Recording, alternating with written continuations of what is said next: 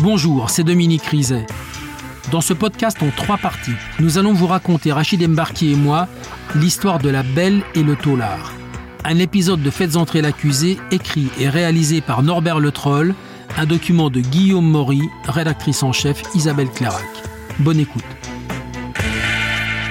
Dominique, alors pourquoi un épisode de Faites entrer l'accusé agite-t-il autant le couple?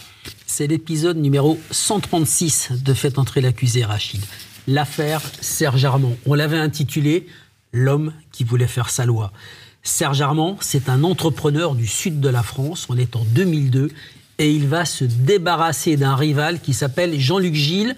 On va retrouver Jean-Luc Gilles avec trois balles dans la tête, carbonisé dans le coffre de sa voiture qui a été incendié. Oui, d'accord, ça ressemble vraiment étrangement à ce qui est arrivé à Jacques Serrail. Rouvio et Chaffat auraient donc pu s'en inspirer. Ah, bien plus que ça, Rachid. Parce qu'en fait, dans l'affaire de la mort de Jean-Luc Gilles, l'un des co-accusés s'appelle Stéphane. Stéphane, il a été condamné à 12 ans de prison. Et quand il est sorti, il est tombé amoureux d'une femme. Chaffat qui Chafa. Et cette liaison, elle a existé moins de deux ans avant la mort de Jacques Serrail. Alors autrement dit, soit Chaffat est allé à bonne école avec Stéphane, Mhm. soit son ex est dans le coup. Oui, donc la PJ va aller poser des questions à Stéphane, mais il est rapidement mis hors de cause parce qu'il était à l'autre bout de la France. Mais il va leur donner une information énorme. Il est très pote avec Sylvain Rouviot et il connaît très bien Jacques Serrail. Pourquoi? Parce qu'ils ont fait de la prison ensemble. Et il va leur parler de Shafa Abdallah. Il va leur dire que Shafa Abdallah, elle connaît tous les détails du dossier pour lequel il était condamné. Et puis il va leur parler d'elle. hein. Il va leur dire qui elle est. Une femme prête à tout, une affabulatrice, une femme qui s'invente beaucoup d'histoires. D'ailleurs, elle l'a embrouillé, Stéphane. Elle lui a raconté un jour que son ex-mari se livrait à des attouchements sur leur gamine. Ils avaient deux filles. Stéphane, en bon balèze, il est allé régler le problème. Il s'est retrouvé en garde à vue. Et il a compris, en fait, qu'elle s'était servie de lui parce que les gendarmes ont enquêté. Il n'y a jamais eu d'attouchement sur les enfants.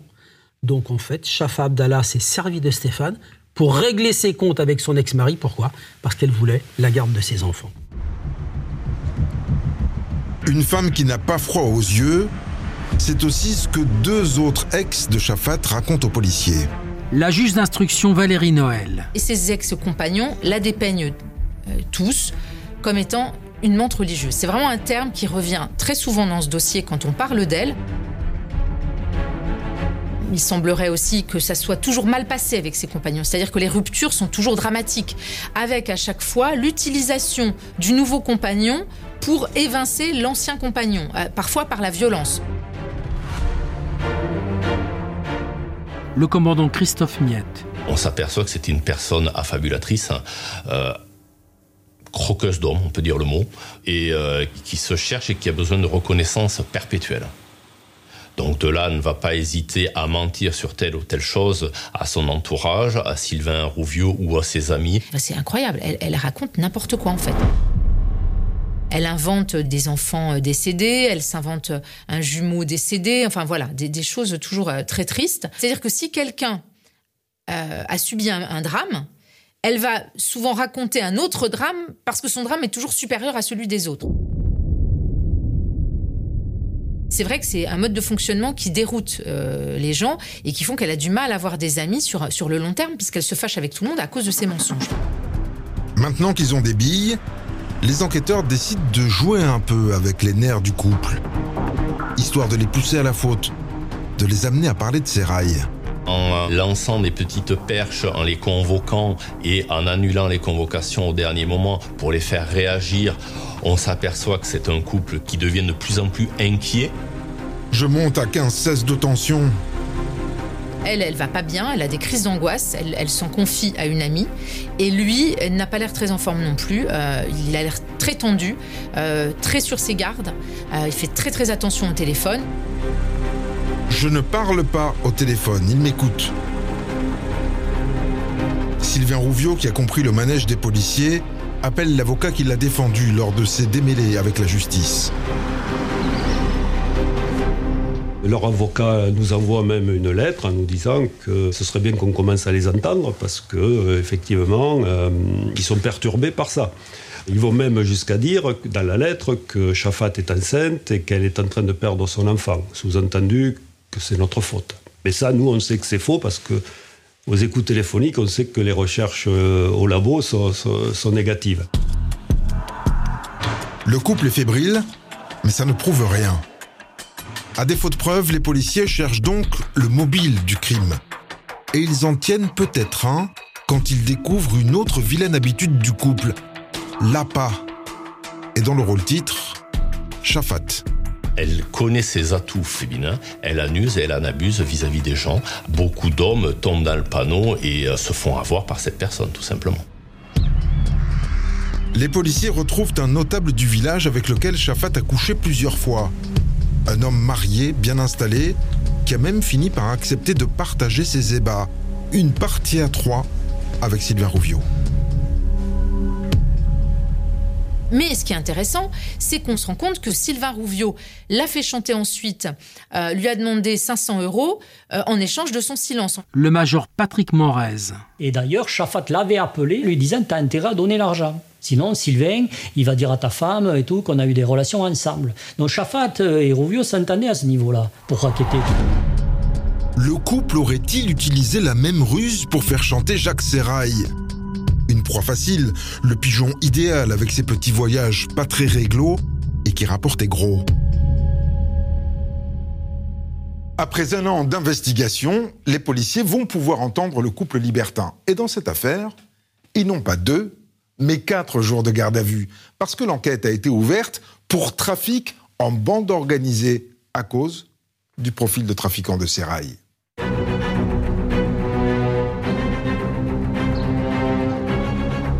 9 octobre 2012, 10h du matin. Shafat Abdallah et Sylvain Rouvio sont convoqués à l'hôtel de police de Toulouse et immédiatement placés en garde à vue. L'enquêteur chargé d'interroger Shafat Abdallah découvre une femme théâtrale. Elle connaît parfaitement son jeu, elle sait euh, où il faut tendre pour euh, manipuler euh, les gens et en particulier les hommes. Elle sait les positions à adopter, à tenir physiquement, les postures quand il faut, jouer sur les regards, l'intonation de voix. Shafat joue la femme naïve, perdue, c'est de l'incompréhension, euh, oui, non, peut-être, je ne m'en souviens plus, ça, ça remonte à un an, et euh, jouer avec ça et euh, sur l'oubli, c'est du passé, donc c'est forcément pas vrai ou c'est bénin comme les éléments que vous m'apportez dans un premier temps. Sylvain Rouviot, lui, est d'un tout autre calibre. Il a déjà eu affaire à la justice. Moi, je le sens sur la défensive, agressif il n'est pas loin de me retourner l'écran de l'ordinateur par terre. ça se passe très mal au départ. Donc il y a la présence euh, quand même de l'avocat qui le tempère un peu. Mais sinon, on sent quelqu'un euh, de très impulsif. Rouvio explique que c'est un co-détenu qui lui a présenté Chafat à sa sortie de prison. Il dit voilà, moi je l'ai rencontré comme ça, on s'est mis à ménage. Bon, ça, c'est la première audition qui se déroule comme ça, mais on n'arrive pas à rentrer dans l'enquête, en fin de compte. Il se cabre dès qu'on avance sur des éléments qu'on a. Le commandant Bernard Cantarel. Rouvio, c'est quelqu'un qui est rompu aux mesures de garde à vue. Donc, on sait qu'avec lui, ce sera long et qu'il ne va pas y venir comme ça. Quant à Chafat, on a commencé à cerner un peu sa personnalité et on se dit que pour sauver sa peau, elle peut balancer Rouvio.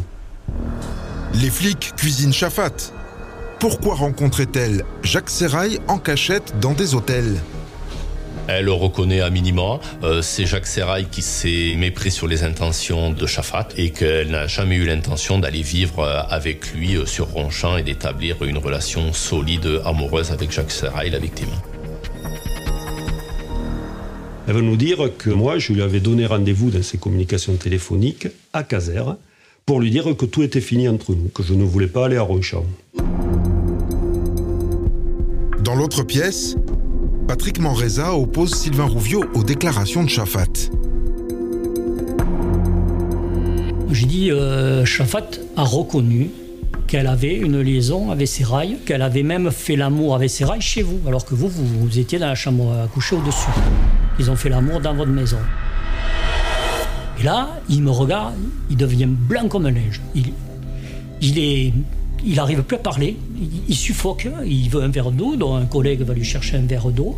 Et je sens qu'il a pris un coup de massue derrière la tête. Là, franchement, il est anéanti et il veut arrêter l'audition. Et là, il se lève, je veux plus parler, vous vous démerdez, si vous, la juge veut me voir, elle me fait venir, j'ai plus rien à vous dire. Au troisième jour, Rouvio tient encore bon. Mais face aux éléments de téléphonie, Shafat lâche tout ce qu'elle sait sur la mort de Seraï.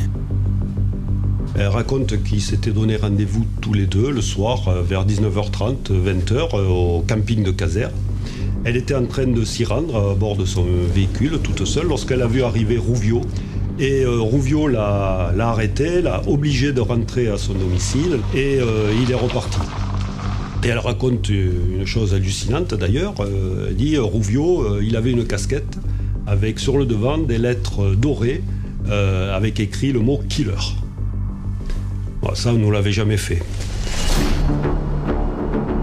Shafat explique que Rouvio est parti en furie dans la nuit. Au bout de trois heures, il est rentré, très menaçant. Il est énervé, il se douche, il est stressé et il sera même stressé les trois jours suivants. Elle ne dit rien de plus, mais elle laisse supposer que Rouvio a dû peut-être faire quelque chose avec ses rails. Pour elle, c'est euh, Sylvain Rouvio qui était amoureux d'elle, euh, qui a appris la relation, euh, qui voulait en finir. C'est un Rouvio jaloux, c'est un Rouvio excessif et violent. Et elle, aux grandes dames, c'est une victime également, au même titre que Jacques Serrail. On voit bien qu'elle avance pour se sauver elle et puis pour laisser Rouvio dans la panade. Face aux accusations de Shafat Abdallah, Rouvio est bien obligé de répondre. Et là, d'un coup, de toute façon, je pense que c'était tout, ce qu'il avait accumulé ces quatre derniers jours. Il dit, de toute façon, maintenant, je vais vous en donner des, précisions. La nuit de la mort de Jacques Serrail, Sylvain Rouvio devait cambrioler une maison où Chafat l'avait déposé en voiture. Il dit j'avais ma sacoche avec des outils, marteau, burin, et il dit dans une sacoche j'avais mon, fusil à canon scié qui était chambré de trois cartouches chevrotines. Je dis mais pourquoi vous prenez un fusil? Elle me dit mais c'était juste comme ça, euh, voilà, c'est au cas où, mais je l'amène jamais. Il me dit sur euh, les, les volets fractions. Finalement, Rouvio ne sent pas le coup et ne cambriole pas la maison. Il attend donc que Chafat revienne le chercher. Et il dit là, elle arrive, elle descend de voiture, elle a l'air affolée. dit, puis elle a une légère griffure au visage. Et là, elle me dit, si bien, il faut que tu viennes m'aider. Euh. Il dit, moi, euh, je monte dans la voiture, et il dit, je vois que le fusil est sorti de la housse. Et je vois que les cartouches ont été tirées. Chafat l'emmène à la Tunis, un ancien camp de vacances abandonné. Là, Sylvain Rouvio voit la voiture de Jacques Serrail. On descend de la voiture et il dit Et là, je vois le corps de Jacques allongé face contre terre, côté passager. Et là, il y a du sang et il dit Là, je comprends qu'il est mort. Et là, Chafat, il faut que tu m'aides, il faut que tu m'aides. Et là, il dit, elle ouvre le, coffre donc, de la 306 et dit, il faut qu'on mette le corps dedans. Il dit, moi, de toute façon, euh, j'ai réagi comme un automate, on l'a chargé à deux parce qu'il était lourd, on l'a mis dans le coffre de la voiture. Et là, Chafat, elle me dit, il faut qu'on se débarrasse du corps, il faut qu'on aille le faire brûler la voiture en Espagne. Finalement, à 25 km de la frontière espagnole, le couple s'arrête dans une carrière et enflamme la voiture.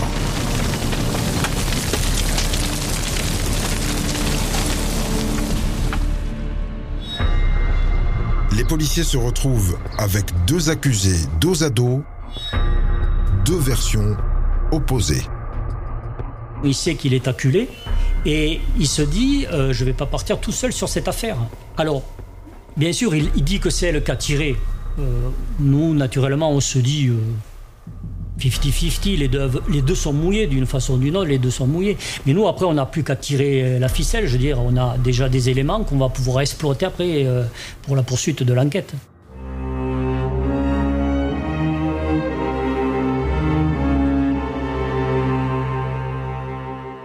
Qui dit vrai? Chafa qui soupçonne Rouvio ou Rouvio qui accuse Chafa Serrail a-t-il été tué par un amant jaloux? Une maîtresse en panique?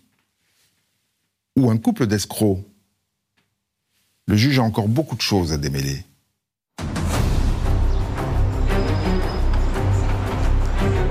Comme en garde à vue, Chafat raconte à la juge qu'elle n'a rien fait. Le soir de la mort de Jacques Serrail, elle avait rendez-vous avec lui pour mettre fin à leur relation, mais Sylvain Rouviot l'en a empêché. Et elle finit par m'expliquer une histoire complètement abracadabante, qu'en fait elle est rentrée de, de, course ou je ne sais quoi, et que Sylvain Rouviot euh, était dans une voiture noire avec un autre individu et qu'il y avait une course-poursuite dans le village. Alors, une course-poursuite à Caser, comment vous dire? C'est impossible qu'on n'en ait pas connaissance parce que c'est quand même petit et elle nous dépeint une scène digne de taxi euh, à Marseille.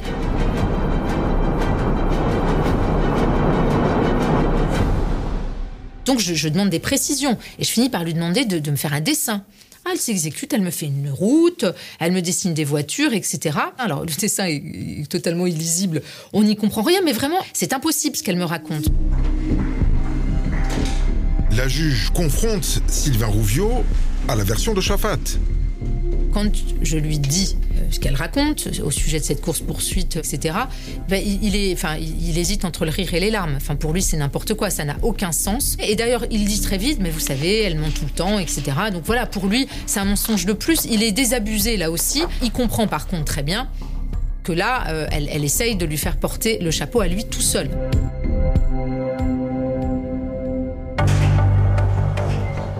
Pour prouver sa bonne foi, Rouvio dit à la juge qu'il peut apporter des éléments qui conforteront sa version. Euh, moi, ce qui m'intéresse, c'est d'avoir l'arme. Donc, je lui dis, mais où est cette arme? Il me dit, je l'ai lancée à tel endroit dans la Garonne. Je lui dis, est-ce que vous êtes capable de m'y accompagner et de me montrer euh, tout ce périple? Oui, pas de problème. Donc je lui propose un transport sur les lieux en me disant bon euh, l'arme je n'ai aucune chance de la retrouver une arme dans la Garonne ça va être compliqué.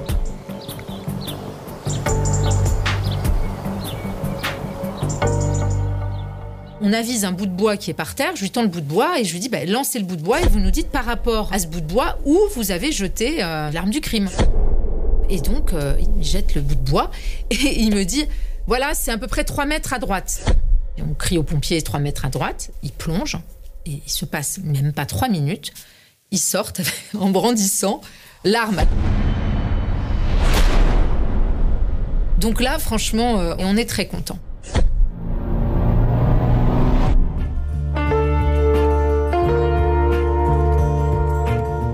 Vous venez d'écouter le deuxième épisode de Faites entrer l'accusé consacré à l'histoire de la Belle et le Taulard. Retrouvez la suite de l'affaire dans l'épisode 3.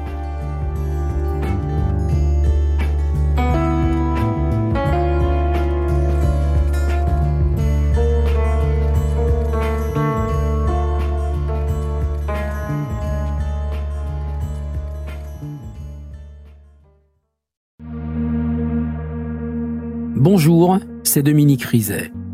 Une poignée de secondes, voilà tout ce qu'il faut pour qu'une vie bascule. Juste une poignée de secondes.